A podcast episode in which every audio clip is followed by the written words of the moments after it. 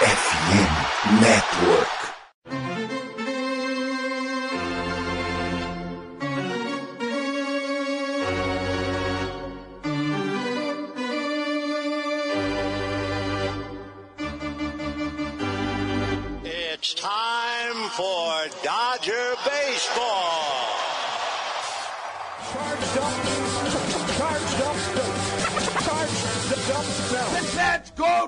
Dodgers! Let's go! Another home run party. They, they just keep coming at you.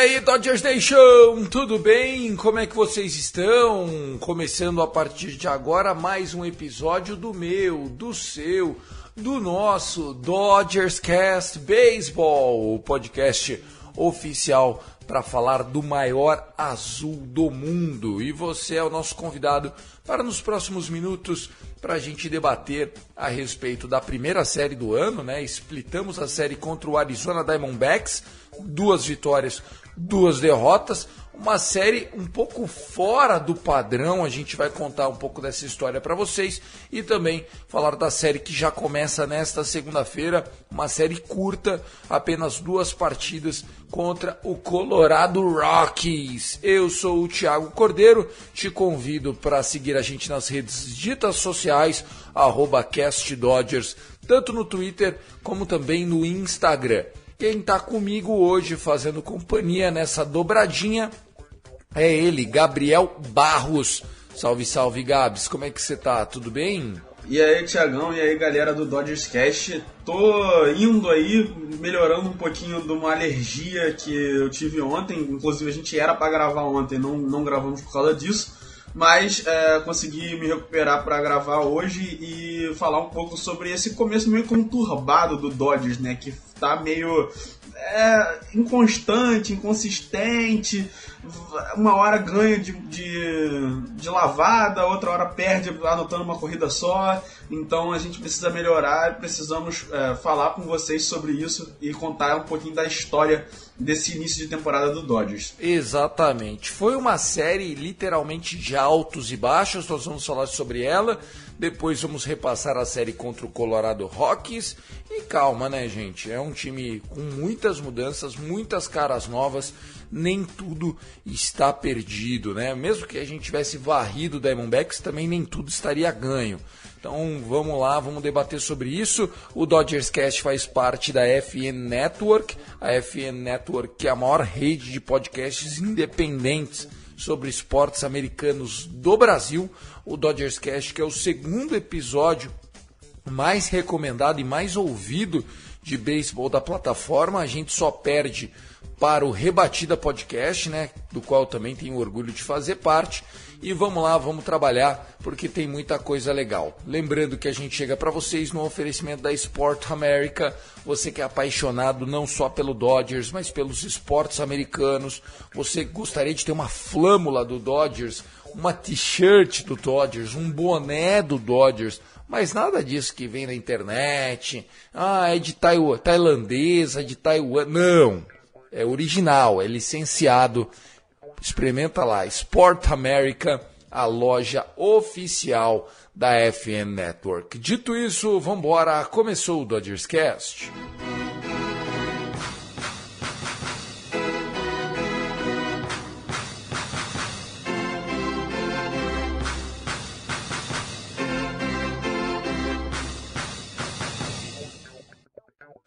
Gabriel Barros, 22 corridas anotadas em quatro jogos é um bom número, não é? É um ótimo número quando você analisa friamente. Cinco corridas sofridas em quatro jogos é um bom número, não é? É um ótimo número quando você analisa friamente. E agora você analisa a série, acabou 2-2. Calma aí, gente. Nós fizemos 22, só tomamos 5 e conseguimos perder dois jogos de quatro. Esse é o Los Angeles Dodgers, amigo. Eles são perigosos. E é isso, né? A gente começou atropelando no primeiro dia, no Opening Day. Perdemos na sexta-feira de 2 a 1 magro.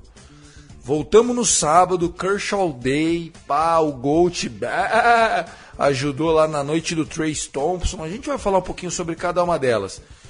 Ganhamos de goleada. Chegou no domingão, primeiro inning, Will Smith, que homem, que catcher, que besta enjaulada com ódio que vence, já meteu um a zero. Teve gente que estava no estacionamento do Dodger Stadium falando: ah, agora eu vou até mais devagar, porque hoje eu vou ver o show. E aí o jogo acaba 2 a 1 um, com um two out RBI bunt do Arizona Diamondbacks, né? A gente voltou para os anos 40 na noite de ontem, né? O Graterol acabou saindo com a derrota. Então é isso. Quando eu falo que nem tudo está perdido e nem tudo está ganho, é porque literalmente nem tudo está perdido e nem tudo está ganho. Gabriel Barros, altos e baixos definiram bem né, o que foi essa primeira série de quatro jogos contra as Serpientes de Arizona. Sim, com certeza. E só para dar uma, uma corrigida no, na sua informação, você falou que foram cinco corridas sofridas, foram sete. O primeiro jogo foi 8 a 2 o segundo jogo foi 2 a 1 o terceiro 2 a 1 também, o. Aliás, terceiro é, 10 a 1 e o quarto 2 a 1 para eles. Então foram sete corridas sofridas. É, eu, esque eu esqueci daquele. Do, do, do, primeiro dia, é isso. É, e, e aí, assim, é muito é, como você disse, não, nem tudo tá perdido, nem tudo tá ganho. Além do mais, o Padres, lá na série deles, eles começaram perdendo de 2-0 na série. Eles tomaram dois, duas derrotas seguidas do, do Colorado Rockies. Então é, é, é aquilo. É início de ano, existe a questão do, do que alguns não fizeram bons spring trainings e vão começar a, a, a pegar o ritmo de temporada agora. Você tem jogadores como Chris Taylor, por exemplo, que não foram bem nos dois, nos dois jogos que jogou. É, jogou só o terceiro e o quarto jogo, não jogou muito bem.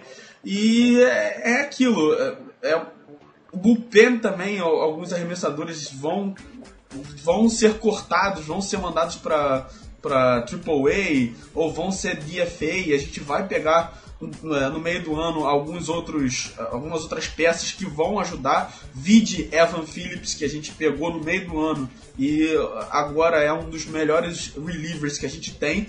Então é, ainda tem muito para se acontecer e quando a gente analisar jogo a jogo, a gente vai perceber que tem muitas coisas boas e algumas coisas ruins também.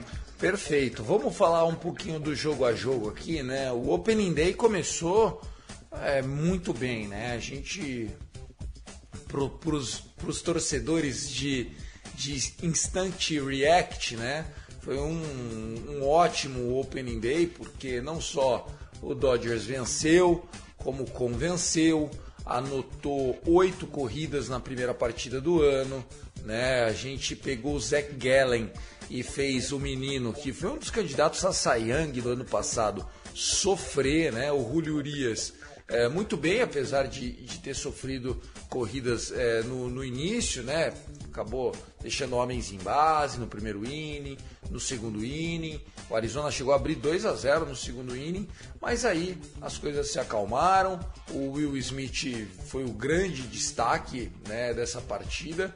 Ele conseguiu, se eu não me engano, quatro RBIs no jogo, né? Uma no terceiro inning, duas no quinto inning e depois no oitavo inning ele deu um flyout já para selar o 8 a 2. É, em termos de arremessos, a gente teve Big for Surfistinha aparecendo, nós tivemos o, o Shelby Miller e Almonte. Então, assim, foi muito bem. Acho que foi um jogo padrãozinho.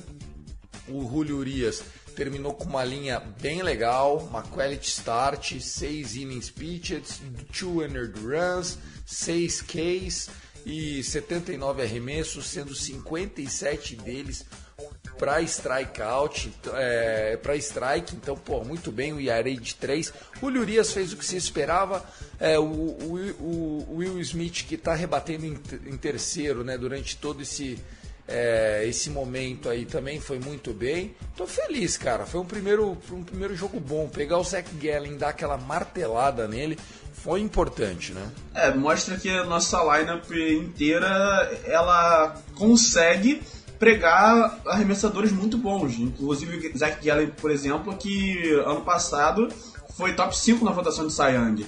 Então você pega um cara desse e mete oito corridas no, no Diamondbacks, é um sempre, sempre, sempre é um, uma coisa positiva a se ver, né? E falando um pouco do Julio Urias que você tinha dito, né? Ele, ele realmente começou bem devagar, é, não estava conseguindo achar muito bem a zona. Quando achava, era a bola ficava meio pendurada e ajudava para os arrebatadores do Diamondbacks. Mas depois ele foi e acalmou um pouquinho, conseguiu eliminar vários outros jogadores. Talvez tenha sido um pouco o nervosismo de ser titular num Opening Day pelo Dodgers, que é uma coisa gigante assim de se conseguir. Então você ser um titular do Dodgers no Opening Day é, é, é para poucos, assim, poucos mesmo. A maior parte dos, dos arremessadores que fazem isso são elites. E o Julio Urias pelo menos na temporada passada, foi elite o suficiente para ser considerado o starter do Opening Day. Mas isso acaba tendo um pouco de pressão assim na cabeça do jogador.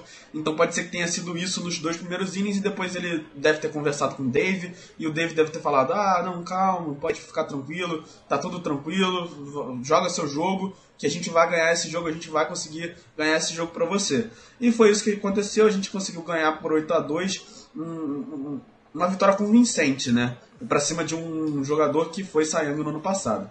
Exatamente. O que você trouxe também é muito importante, né? Porque o que acontece, galera? Obviamente que todo jogador tem o seu ego, todo jogador tem os seus fantasmas, todo jogador, assim como você, tem algo a provar para alguém. E nós estamos falando do Julio Urias, que foi um fenômeno desde quando chegou na, na, na, nas grandes ligas é, desde chegou na Farm System do Dodgers, na verdade, antes mesmo de subir. Teve um problema é, de violência doméstica grave.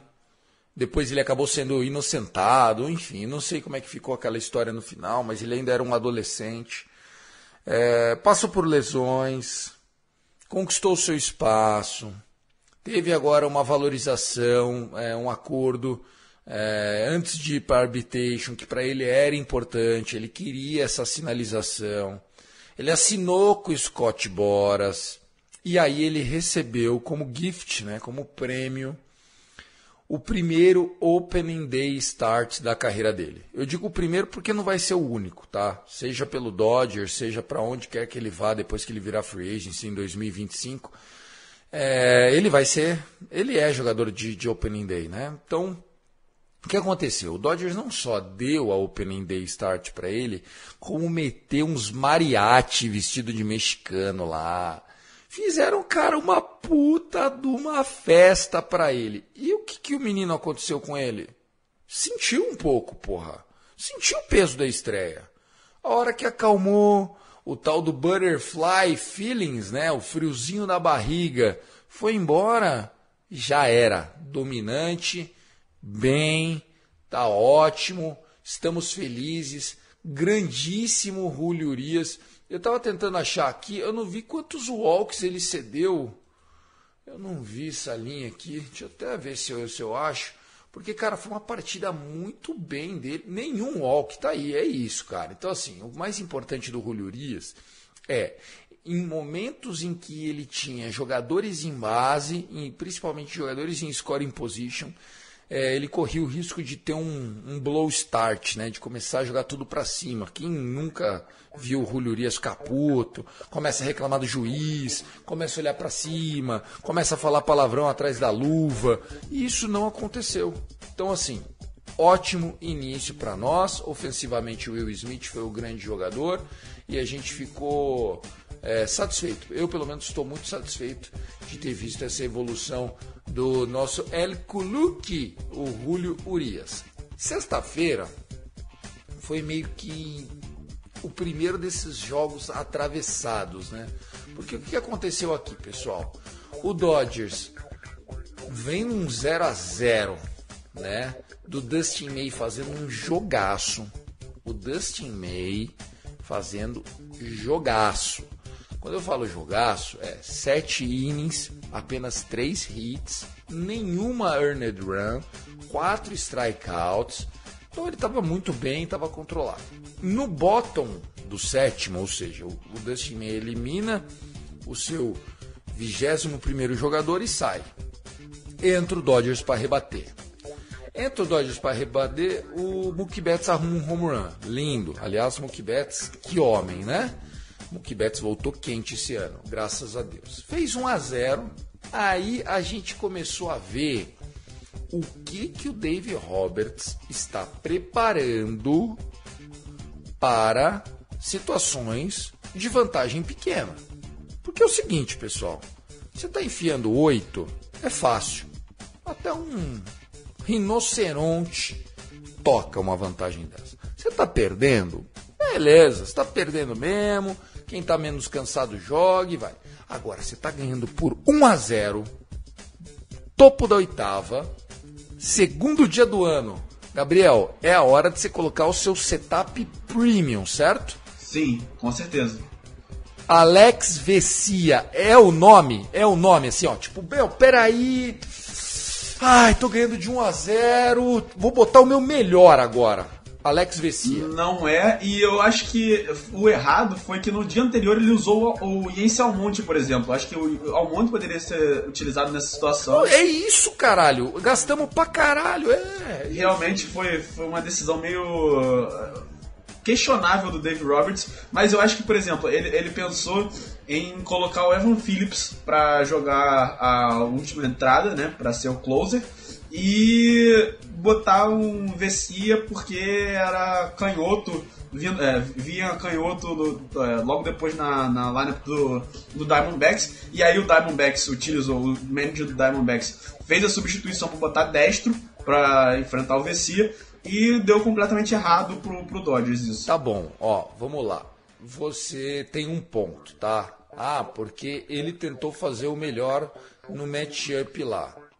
Amigão, só faltava ele fazer o pior, né? Só faltava ele chegar lá e falar assim: eu vou cagar tudo. Obviamente que se ele colocou o Vessia, pelo menos aquela planilha do Excel que a gente não consegue entender muitas vezes, tem lá o seu porém. Mas o que leva o cara já fez a cagada. O Vessia já enfrentou três rebatedores. Já tá num jogo pressionado de 1 a 0 com um jogador em base e você vai pegar o Ketel Marte. O Ketel Marte é o melhor segunda base da história do beisebol? Não é. O Ketel Marte é um hall da fama? Também não é. Mas o Ketel Marte é um jogador bom, é um jogador topo de ordem em qualquer time da MLB. É uma das poucas armas ofensivas já consolidadas do Diamondbacks e é destro. O seu pitcher é canhoto. Você já estava esperando usar o Evan Phillips, porque você já queria usar ele como closer, né? Por que, que você não põe ele já então? por que, que você não já põe ele para enfrentar o Ketel Marte? Então, assim, esse jogo eu tenho dois pontos para destacar. Primeiro, linda, valeu Dustin May, estamos ansiosos para te ver jogar. Ótimo, muito obrigado, meu ruivinho lindo. E dois, Dave Roberts simplesmente ainda não sabe como gerenciar esse bullpen. Ah, o, o, o, Dave Roberts é, é, um mau técnico? Não, e a gente vai elogiar ele pra cacete no jogo de sábado. Mas no jogo de sexta, a derrota, na minha opinião, tá mais na conta do Dave Roberts do que do Vessia, com todo o respeito do É uma coisa muito. é, eu concordo, eu concordo. Eu acho que Dave Roberts deu um, errou uh, ao fazer isso e tanto que no jogo de domingo ele tentou consertar o erro e errou de novo. Então eu não acho, eu acho que tem que tem que ser levado em consideração também o momento. Ele não, eu, eu, não acho que ele errou tanto na estratégia dele de tentar guardar o Phillips para a última entrada, mas ele errou em colocar o Vessi. Eu acho que dava para colocar o Ferguson nesse, naquele momento. Né? Eu acho que o Ferguson estava mais pronto para enfrentar um, um, uma parte baixa da lineup é, do que o Vessia. Eu acho que o Vessia vai rodar mais para frente. Ele tem essa questão de ser canhoto, que é que dá um pouco de vantagem para ele em relação a outros é, arremessadores do elenco, mas eu acho que ele vai acabar rodando no final do ano. Aí vamos ver aí o que, que, que pode acontecer.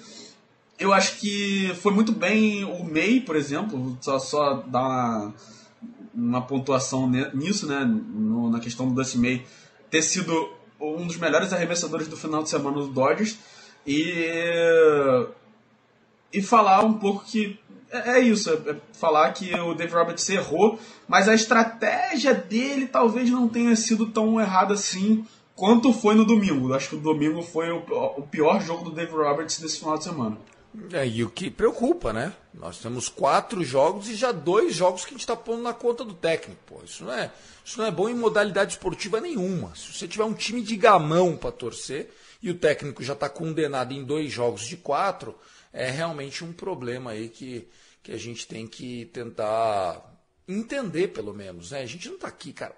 Ah, vocês ficam taxando Dave Roberts, vai lá e faz melhor. Amigão, eu não recebo milhões de dólares para gerenciar um clube de beisebol. Aliás, estou aqui nesse microfone de graça. Porque eu justamente tenho como compromisso com você que está do outro lado ouvindo, trazer uma visão de quem acompanha essa franquia há em, agora em 24 a 30 anos, né? essa é a minha 29 temporada acompanhando o Dodgers. Então, assim, porra, é, eu sou muito feliz. Esse é o melhor Dodgers que eu já vi. Essa é a maior geração que eu já, que eu já tive.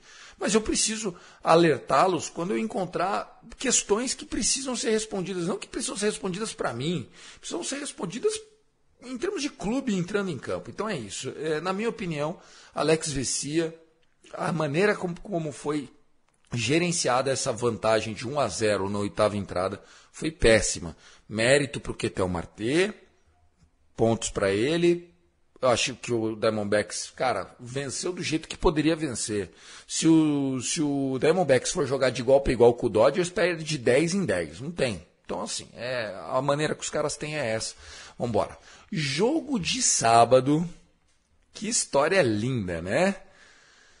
O último jogador a ter três home runs e oito RBIs com a camisa do Dodgers foi o atual comentarista das transmissões de alguns jogos da Spectrum LA da, da Fox, né? O Nomar Garcia Parra, lendário shortstop que começou a carreira no Boston Red Sox e depois foi pro, pro Dodgers. E o último jogador que tinha feito três home runs no mesmo jogo, eu achei que era o James Looney, que eles falaram na transmissão, mas se lembraram do Mookie Betts. O Mookie Betts também fez isso naquela temporada da Covid. Mesmo assim, é raro, ainda mais de quem veio, né? Porque a gente estava falando de Mookie Betts, a gente está falando de Nomar Garcia Parra, e nós estamos falando do irmão do Clay Thompson, né? Tracy Thompson, que agora eu vou inverter a, o raciocínio, né? Que havia acertadamente começado no banco de reservas a temporada, tanto na, sexta, na quinta quanto na sexta. No sábado teve oportunidade de jogar e veio com o famoso olho de tigre, né? Eye of the Tiger. Que bela partida histórica, né? Sim, e assim, é muito engraçado ver uma coisa dessa, porque você vê que três home runs numa partida só é só pra craque, pra gênio. E aí tem o Trace Thompson que, querendo ou não, ele ano passado foi trocado por Cash Considerations. Inclusive, obrigado. Foi Detroit Tigers que trocou com a gente, né? É, obrigado Cash Considerations e obrigado Detroit Tigers. Porque foi uma adição e tanto pro roster do Dodgers. Eu acho que, claro, ele não vai ser o gênio, estrela, o melhor jogador do, do planeta, é, mas em noites como essa, que ele está inspirado, ele vai fazer um, um, dois, um ou dois home runs, não três toda, toda vez, mas um ou dois home runs, e vai botar o Dodgers num, num jogo em que talvez muita gente, ah, poxa, é, hoje, hoje a gente está com dificuldade de botar a bola para fora do, do estádio. Ele nunca vai ser um cara que vai colocar a bolinha em jogo para uma single, uma double. Ele tá buscando sempre o home run. Ele é mais aqueles é, jogadores novos, né? Que ele, que ele coloca ou é home run ou é strikeout. Uh, ontem, por exemplo, a gente estava gravando isso na segunda. Ontem, no domingo, por exemplo, ele sofreu para jogar. Mas no, no, sábado ele foi lá e meteu três home runs. Então é, é muito. É, é muito legal ver um cara como esse jogar beisebol porque sempre você está esperando um, um, uma coisa divertida, né? Seja strikeout, seja home run. E aí ele também conseguiu fazer com que o Dave Roberts é, fizesse uma nova regra, né? Que é, se você bateu três home runs na noite anterior, você joga no dia seguinte. E foi isso que aconteceu, ele jogou, é, bateu três home runs no sábado e jogou no domingo mesmo, sem estar no planejamento que ele estivesse na lineup no, no domingo. Inclusive, a gente fala disso daqui a pouco, né? Você trouxe o gancho perfeito aí do, do, do estilo, né? De, de, como, de como trazer essa, essa é, nova dinâmica de, de rebatidas do beisebol, né? E, e, até que ponto isso pode ser sim um problema para o Los Angeles Dodgers. Né? Eu acho que o Trace Thompson estava realmente numa noite mágica, isso é inegável. A maior partida da carreira dessa jovem carreira do Trace Thompson. Primeiro de abril, né, no dia da mentira, se alguém falasse Trace Thompson, 3 home runs e 8 RBIs, você ia falar mentira, né? Mas aqui dois destaques que eu acho que a gente precisa dar além dele. É, Clayton Kershaw, 6 innings, 76 arremessos, e nove strikeouts. Nove. Nove. Né? Foi uma partida de GOAT mesmo do Cleitinho do Amor. E depois. Que ele passou o Mike Mussina na, na lista de strikeouts de todos os tempos, né? 23 eu acho, agora. Ah, agora vai ser todo start vai passar um, dois, né? Agora ele vem. Mas coisa linda, o Clayton Kershaw. E também, né, destaque para o André Jackson, né? Num jogo que foi 10 a 1 o André Jackson conseguiu um save. Aí você vai falar assim, mas como que o cara conseguiu um save num jogo de 10 a 1? É porque ele fez nove eliminações, jogou demais, jogou demais. Três innings, apenas uma rebatida sofrida né, um strikeout, sem walks, né, que o problema do André Jackson, vamos, vamos relembrar, né, o André Jackson é um jogador das nossas categorias de base, é um jogador que que estava jogando contra o seu time de infância, né, ele que é do Arizona, foi torcedor do Diamondbacks e tal, e o David Roberts até comentou sobre isso, né? Falou que conversou com ele, garoto, e aí, tá tudo bem? Não, professor, pode pôr, tá tudo ótimo. Ah, então beleza, então você vai, você vai jogar hoje se precisar, tá bom? Não, pode pôr que eu vou, que eu vou fazer o meu melhor. E é legal isso, porque o menino entrou contra o seu time do coração, fez uma partidaça, mostrou todo o talento, sabe? É um jogador que a gente conta com ele, é, inclusive para ser starter, por que não, né? Mostrou que tem braço aí é, fazendo uma excelente partida. 42 arremessos, 3 innings, cara. Quer dizer que em 80 arremessos você consegue fazer 6 innings, né? Tem produção, tem o, o, o approach, o delivery necessário para fazer isso acontecer. Então, parabéns a todos aqueles que trabalharam para que esse moleque se tornasse o que ele é hoje e a gente está muito feliz de ter ele. Agora o Kershaw, com aquele slider dele, eu não sei, você viu o clipe só com os nove strikeouts dele, Gabriel? Não cheguei a ver o clipe não, mas acredito que tenha sido absurdo. Cara, só são os nove arremessos. É isso, só os nove arremessos. Se você olha, parece que assim é muito fácil. Ah, mano, só as bolas baixas ali, velho. Se os, se os jogadores não tivessem ido pro swing, nenhuma era strike, era tudo baixa. Só que, cara, não tem como você não ir pro swing, cara. O que a galera não consegue entender da magia do Clayton Kershaw é justamente essa. Ele induz você a ter a certeza que, pelo menos para proteger, você precisa ir para o swing. Nem que seja para dar um, um contato. Por quê? Porque a bola ela sai no plano do plate, ela viaja no plano do plate, só que a hora que ela chega no plate, ela já está mais baixa. Então, assim, ela vai, ela vai na zona de strike, só que mais baixo. E o jogador espera que a bola permaneça naquele plano e ela perde a velocidade. Simplesmente maravilhoso, sem falar que o Kershaw esconde né, no seu movimento o arremesso que ele vai dar.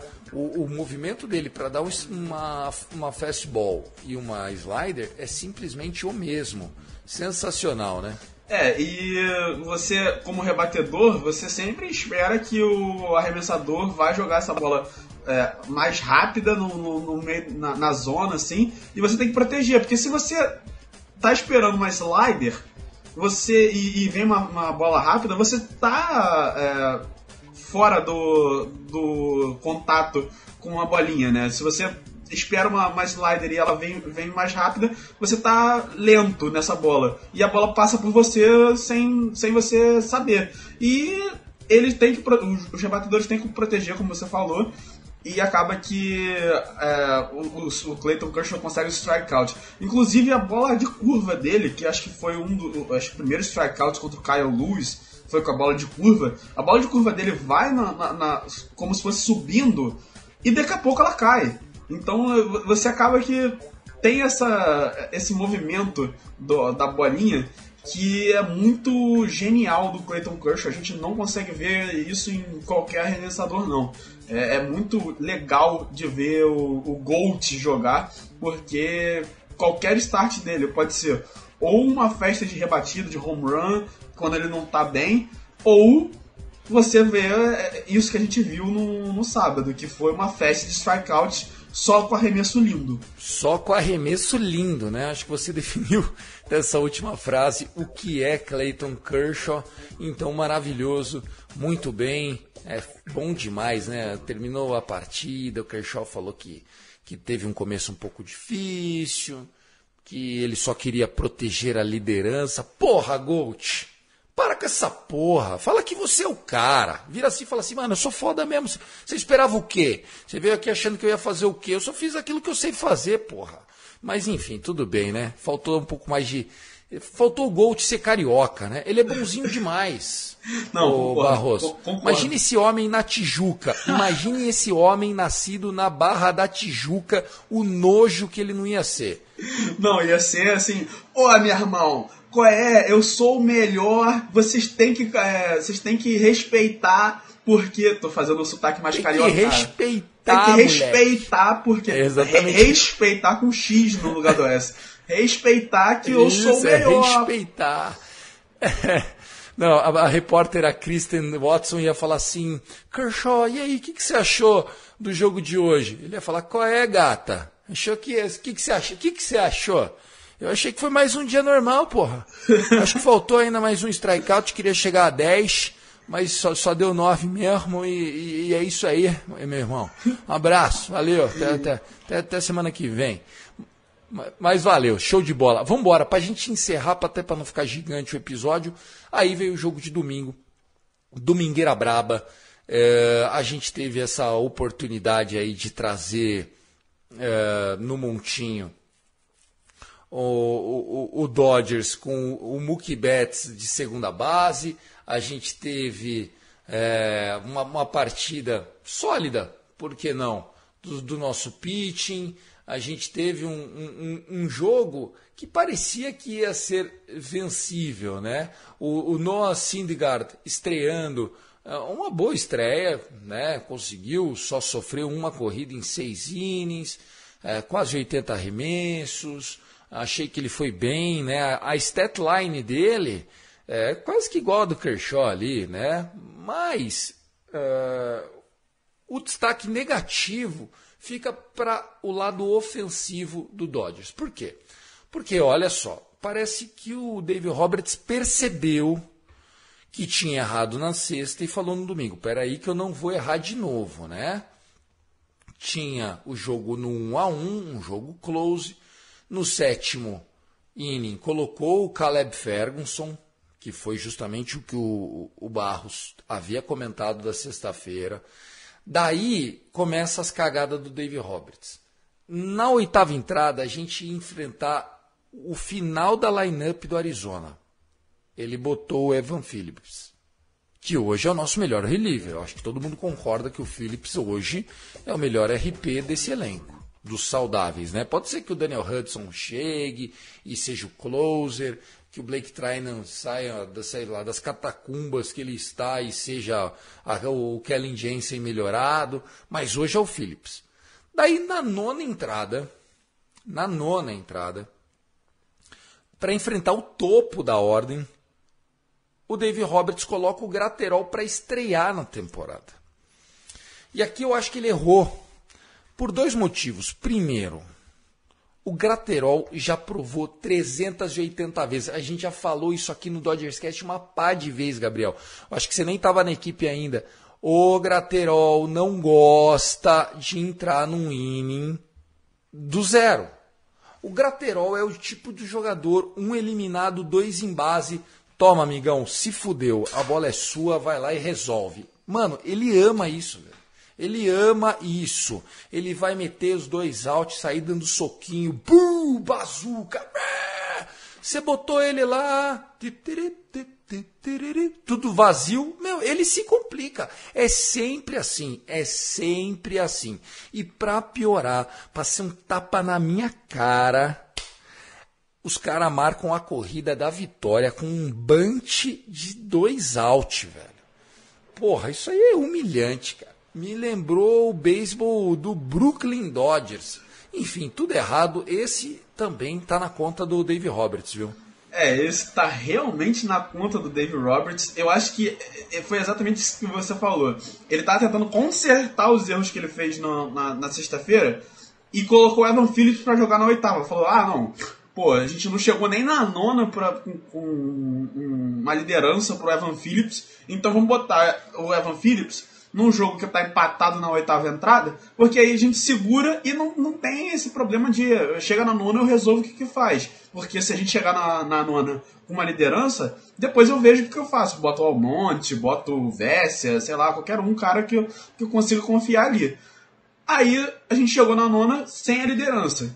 E o, o Dave Roberts foi, botou o Garaterol porque falou assim: não, eu não, não é um jogador para fechar, porque se eu for para entradas extras, eu vou precisar de um cara como o Almonte. Então vou botar o Graterol aqui. E aí acabou que deu totalmente errado. Ele não tinha que ter colocado o Phillips para enfrentar o 7, 8 e 9 da lineup deles, né? No, finalzinho da lineup deles. Tinha que ter colocado o Graterol nessa, nessa situação, mesmo que você vá para a oitava entrada perdendo, você tem pelo menos um, é, uma chance de virar na oitava e na nona. Você tem rebatedores como Mookie Betts, Freddie Freeman, Will Smith, é, vários jogadores que, que dava para você consertar ali. Eu acho que, nossa, esse foi o pior erro. Eu acho que desse de ontem foi o pior erro porque ele errou tantas tantas vezes. Ele errou com o Phillips, ele errou com o Craterol, ele errou não tirando o Chris Taylor na nona entrada é, para botar o Max Munster, porque você já está perdendo. Você não importa o, o resto do jogo, não importa o banco do resto do jogo. Você tem que colocar todo mundo para jogar mesmo e depois você se vira na, na décima se você empatar o jogo. É, eu acho que foi um erro atrás de erro e essa, essa derrota está muito, mas muito mesmo na conta do Dave Roberts. Eu acho que o da sexta-feira tem um pouco de culpa do Vessia também, por mais que não, não seja seja mais do Dave Roberts do que do Vessia. Mas uh, essa aí de domingo de ontem foi realmente 100% culpa do Dave Roberts e eu não consigo colocar culpa em outro jogador. Embora, falando nisso, é, só para trazer o último ponto, que ele vai melhorar durante a temporada, tá, rapaziada? Não é terra arrasada. Ele vai conseguir melhorar durante a temporada, ele já fez isso outras vezes. E ele vai é, melhorar nessa, nesse, nessas decisões de é, manusear o bullpen, né? Manu, é, botar os jogadores na hora certa. Ele tá no início da temporada, dos quatro primeiros jogos, e ele errou, é, é, é, é ruim, é preocupante, mas eu acho que ainda vai melhorar e ele vai conseguir cons é, conseguir fazer com que o Dodgers jogue um beisebol melhor durante essa temporada. Perfeito. Vamos lá, trazendo para vocês então é, agora um resumo dessa série como de backs. Eu só destaco para vocês que duas vitórias, duas derrotas não traz muito a diferença desses dois times, tá? O Dodgers foi muito superior. Eu acho que faltou ser mais inteligente de novo. Não é de hoje que os times do Dave Roberts não aproveitam o tal do small ball. E aí, só para a gente encerrar essa, essa parte, a gente vai pro, pro nosso próximo episódio aqui, pro próximo bloco. É, é o seguinte, você falou do Três Thompson, né? Ah, jogadores da nova geração, que ou vai pro home run ou vai pro strikeout. Cara, e sabe por que, que isso acontece? Por causa do Scott Boras, por causa do, enfim, de tudo aquilo que a gente enxerga, né, como, como o, o marketing, né, a, a, maneira como os jogadores recebem salário hoje, baseado em estatística. Qual é o seu WAR? Qual é o seu slugging? Cara, beisebol não é isso, velho. Beisebol é avançar o seu corredor e se colocar na melhor posição para que o próximo rebatedor consiga ter os melhores arremessos disponíveis para enfrentar. Você não ganha nada com pop-out, com fly-out, com grand-out. Cara, você não ganha nada. Quantas vezes o Dodgers precisa impulsionar o jogador em scoring position e não rebate para o lado direito simples, como o beisebol nos últimos 115 anos fez. E nos últimos 10 parece que parou de fazer e o Dodgers também está nessa meta aí de, de, de, não fazer o básico. Porra, nós fomos 0 de 7 em RISP, em Runs in Scoring Position na sexta, 0 de 6 ontem. Oito jogadores em base, left on base ontem. E nós perdemos de 2 a 1. Um. Não adianta. Ou a gente faz o dever de casa e vence os jogos também para vencer jogos difíceis em outubro. Eu não estou preocupado com abril, não, gente. Nós vamos para o playoff. Isso é, isso é fato. O que eu estou preocupado? Em outubro a gente não vai enfrentar o Diamondbacks. Em outubro a gente não vai enfrentar o Colorado Rocks, Reds, Pittsburgh Pirates. Em outubro a gente só vai enfrentar pedreira pra caralho. Se a gente não souber fazer a lição de casa, nós estamos fodidos. Então é isso. Vamos embora para o segundo bloco. Ladies and gentlemen, segunda série do ano, agora para enfrentar os Colorados Rockies. Primeira partida, segundo ano, dia de hoje, nós tivemos mudança, né? Michael Groove foi foi confirmado para o jogo de hoje. Amanhã, terça-feira, 11h10, Herman Marques contra Julio Urias. E aí você pode estar se perguntando, mas como assim? Só dois jogos? É por, justamente por causa disso, né? O, o Dodgers é, não teve day off, né? Veio do Opening Day na quinta, sexta, sábado, domingo. Não teve day off na segunda, já meteu um segunda, terça e aí não joga na quarta, tá? É raro isso acontecer, day off de quarta-feira. Na quinta a gente volta de novo para pegar o Diamondback, só que dessa vez lá no Arizona. Cara, não dá para reclamar dessa tabela nossa, velho. Você começar com seis jogos em casa é bom e depois sair para viajar e já pegar o D-backs de novo é excelente, porra. Temos que fazer gordura agora. Dois jogos contra o Colorado qual a sua expectativa para esse confronto entre Michael Groove e Ryan Feltner? É, o, o Groove ele vai ser titular por conta de uma les... duas lesões, né, no caso, uma em, relação ao Gonçalo, mas isso já estava confirmado há um tempo. E antes do, do Opening Day a gente teve a notícia de que o Ryan Pepiot também estava machucado e que não ia começar o jogo, o, o, não ia começar a temporada com os Dodgers. É, eu, eu, a expectativa é de um tiroteio, né? Eu acho que os dois times têm capacidade de fazer um tiroteio, o, o Rockies um pouco menos, mas tem ainda rebatedores como Chris Bryant, como CJ Cron, é, o Ryan McMahon vem bem contra destros, né, também. Então, o, o Rockies tem peças, e, e, inclusive, contra os padres, eles anotaram bastante corridas. É um, é um time que tá começando a querer botar. Tá, querendo, tá querendo sair da casinha, né? Daquela casinha de, pô, somos o pior time da divisão. Mas tá querendo contratar, tá querendo botar é, jogadores com um slug percentage muito alto, até mesmo porque lá em Colorado é muito importante você ter, você conseguir rebater a bolinha para fora do muro, é, porque a qualquer momento é, é uma bolinha que nem, nem pega, pega mascado ali, ela vai viajando, vai viajando, vai viajando, e quando você vê é home run. Então, o, Rockies tem uns jogadores que rebatem home run, rebatem fly ball, é, mas no Dodger Stadium também é outro nível, é outra exigência, não é só fly ball, você tem que botar a bola em jogo. A expectativa é que o Dodgers ganhe, mas tem que tomar cuidado, até mesmo porque é o nosso quinto arremessador. E aí a gente vai falar depois sobre o confronto sobre, com, com Urias e Marquês, né? Vai ser demais, né? Já vamos falar dele, porque assim, é, Michael Groove, eu acho que se a gente conseguir dele quatro innings, uma earned run já tá bom. Mais que isso, meu amigão, acho que nem ele está esperando, tá? É, o Feltner, a gente perdeu o último jogo do Feltner no ano passado, foi contra o Dodgers. A gente já estava classificado aquela última semana jogando no próprio Dodgers Stadium. Então, assim, é uma partida. Eu acho que o treinador já até colocou ele por causa disso. Mas ano passado ele teve um ERA de 5,80. É um fly ball hitter. Né? Muita bola voadora né? que, que, que, ele, que ele acaba cedendo. Eu, eu não estou preocupado. Acho que essa série a gente tem que fazer a diferença.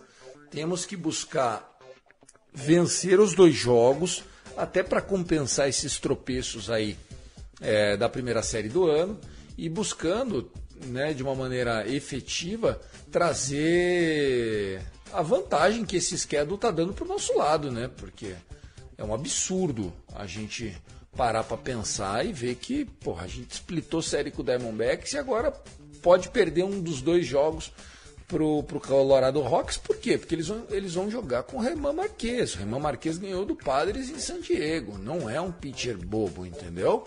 Então tá aí.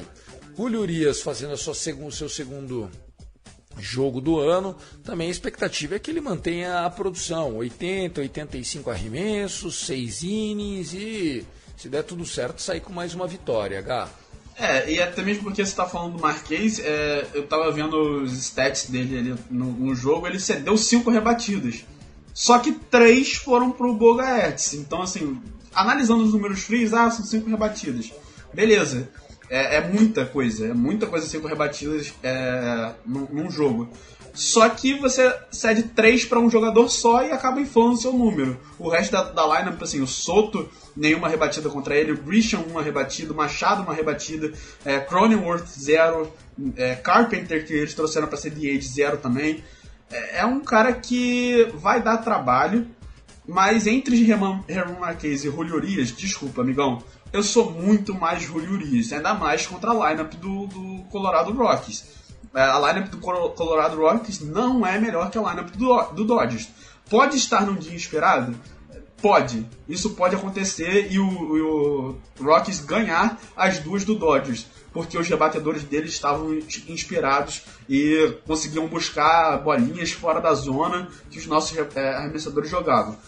Isso pode acontecer, beisebol. Beisebol acontece tudo. Até é, bolinha que, que era para ser out, é, num pop-out, bate na luva do, do, é, do, do, cara, do, do defensor e cai no chão. Isso pode acontecer. Beisebol é, infelizmente, é assim. Não, não existe justiça no beisebol. O beisebol é você conseguir anotar a corrida. Se você conseguir anotar a corrida, você, você tá numa boa posição. Mas a expectativa é que o Dodgers ganhe e que o Grove contra o Feltner é uma, uma matchup que é o 5 de um lado e o 5 do outro. Então é, qualquer coisa pode acontecer ali. Mas Julio Urias e Herman Marquez O, o favoritismo é total do Dodgers, com o Julio Urias mais uma vez querendo ser dominante, né? Com a expectativa de ser dominante.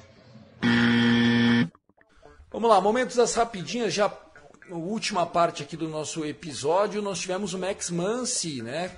O, o Gabriel até acabou falando a respeito do Max Muncy não ter é, entrado no nono inning, mas é que a verdade é que ele é, passou por exames, não foi constatado nada mais grave.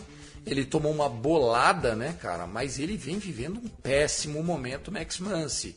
1 de 13 com 7 strikeouts. Porque é o seguinte, durante a vida toda do Max Muncy com a camisa do Dodgers, é, lógico, ele teve momentos brilhantes, baita slugging e tal.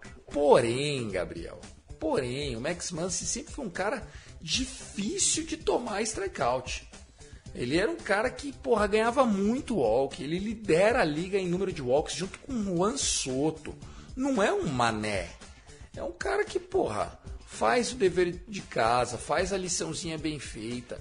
Ele é um cara bom pra caramba no controle da própria zona do strike. Agora nem isso, Gá. O que, está acontecendo? Max Muncy precisa de um retiro espiritual, né? Para voltar a ser ele mesmo. Porque realmente a, a, ele tá é, ele tá tentando rebater a bola de qualquer jeito, porque ele quer. Eu não sei o que aconteceu com ele, ele acha que ele nunca mais vai conseguir rebater uma bola. E ele tá indo. tá, tá fazendo o famoso chase, né? Ele tá tentando rebater a bolinha fora da zona, é, coisa que ele não fazia no, no, ano passado. É, então, exatamente. Ele tá numa ansiedade que, porra, não existe, cara. O que tá acontecendo, entendeu?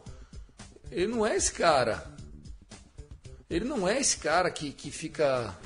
Não. Eu, eu não consigo entender o, o quanto ele mudou para pior, sabe? Não sei, às vezes. É, e ele precisa realmente voltar a ser aquele cara, porque a gente precisa mais dele é, conseguindo os walks e não conseguindo as rebatidas do que tomando strikeout. Ele tomou 5 no primeiro, no primeiro jogo.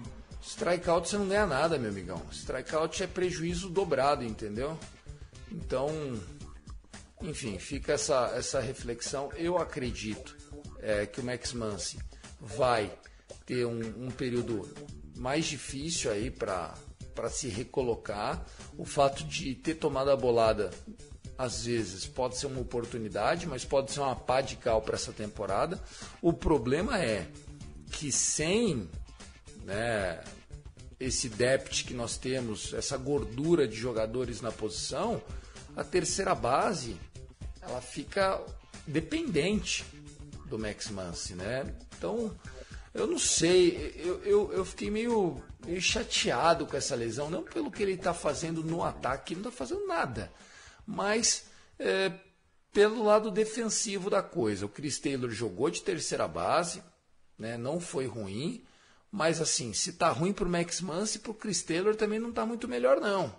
Chris Taylor que é, jogou o primeiro jogo da temporada justamente, é, acho que na, na sexta-feira. Ele até agora está com sete idas ao bastão, nenhum hit, nenhum, tá 0 de 7, três strikeouts, mas conseguiu uma RBI, né? Ele conseguiu num force out é, a sua impulsionamento de corrida.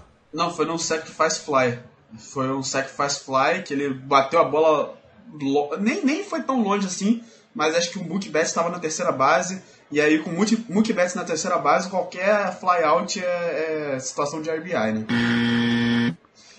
Só para trazer a, a, segunda rapidinha, é, aproveitando o gancho que você trouxe do, do Max Muncy de ter controle da zona de strike, tem um outro jogador que tá, tá chamando atenção por controle de zona de strike que é o nosso querido calouro Miguel Vargas, que tem o recorde agora é, do, de um jogador do Dodgers de mais walks, é, conseguir mais walks nas primeiras três primeiras partidas né, do, do ano, que era do Gil Hodges, né? E é, que com seis agora é do Miguel Vargas com sete. Caraca!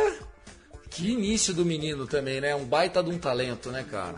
Sim, e assim, não só não satisfeito com isso, ele ainda conseguiu. No, no, ele foi pinch hit no, no jogo de ontem, no jogo de domingo. E conseguiu mais um walk, então são oito walks em quatro jogos, só para trazer a informação completa. Mas é, a, a, a, estatística era sete walks nos primeiros quatro jogos, é, nos primeiros três jogos, perdão. E o Miguel Vargas tem dez, é, acho que 13, 12, 13 aparições no bastão e 10 é, chegadas, 10 10 on base, né? 10 vezes que ele chegou em base. E, e não só esse on base percentage aí alto por causa dos walks, mas o OPS dele tá em 1,350, cara. Isso é obviamente insustentável, né?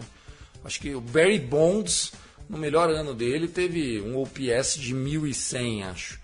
Então, assim, mas cara, tá aí. O menino vai jogar todo dia e pode ser sim também uma opção para terceira base é, quando o Max Muncy precisar descansar, ou caso se machuque, ele eu vejo como sendo o jogador que vai para a terceira base e aí sim a segunda base ficaria ou com o Mookie Betts, caso James Altman e o Trace Thompson estejam pedindo é, é, passagem.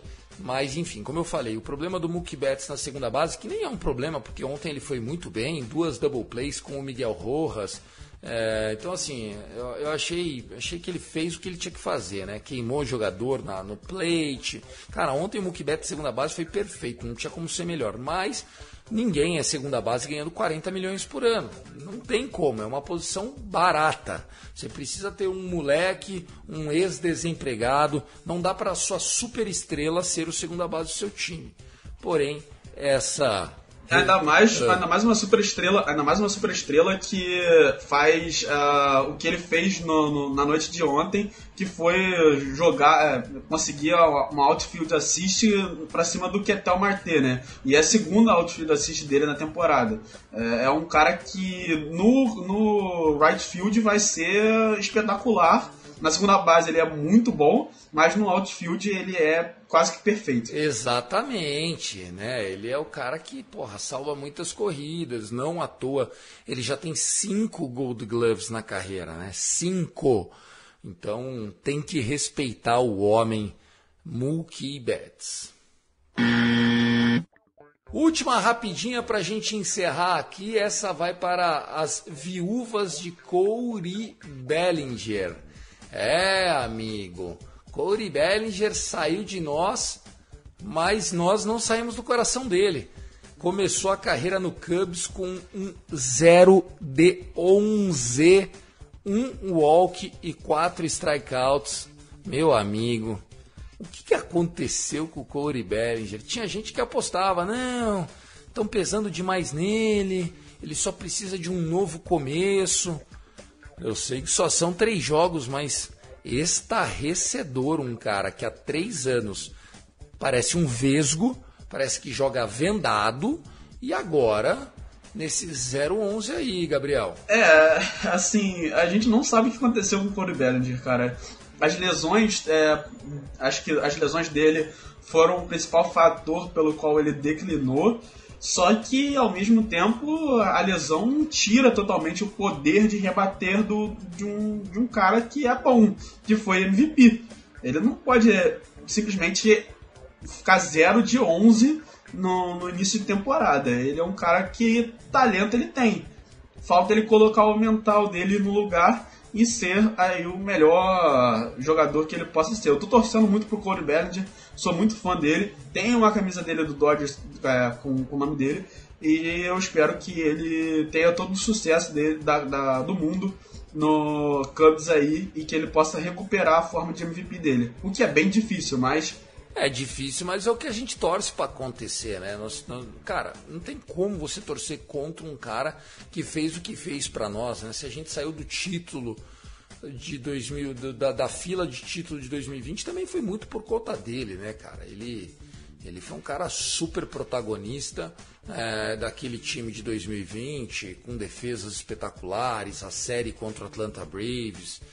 É, não tem o que falar, né? Foi sem ele, sem ele, a gente se bobear não tinha passado nem do Padres naquele ano, porque ele roubou um home run do, do Tatis Júnior, se eu não me engano, né? E depois a gente já virou o jogo. É, inclusive, acho que o Graterol até hoje paga um almoço pro, pro, pro Cody Bellinger todo dia 20, sabe assim? Mas está aí, né? Vamos ficar nessa expectativa para que o Corey Bellinger recupere o seu beisebol, não quando enfrentar o Dodgers, e sim em todos os outros momentos. Senhoras e senhores, Dodgers Cast, uma horinha ficando por aqui. Foi um prazer, viu, Gabriel? Foi um prazer falar e voltar a falar de, de Dodgers em temporada regular com você, né? Pena que o Fernandão não estava aí hoje, mas uh, foi um prazer voltar a falar sobre Dodgers na temporada regular com vocês e, e, e trazer informações sobre o Dodgers para todo o público. Fechado. É isso, pessoal. Quero aqui mandar um abraço pro Kevin, nosso Kevin O'Dodger, nosso operador das redes sociais. Estamos super presentes. Se você é torcedor do Dodgers, siga a gente lá, CastDodgers, no Instagram, no Twitter. É, a gente está em todas as plataformas aqui pela FN Network. Um forte abraço e voltamos entre quarta e quinta-feira nesse day off aí do, do Dodgers para prever a série contra o D-Backs e falar desses dois jogos contra o Colorado. Um abraço para vocês. Fernandão volta no próximo. Até lá. I love LA. Go, go, go, go. Dodgers!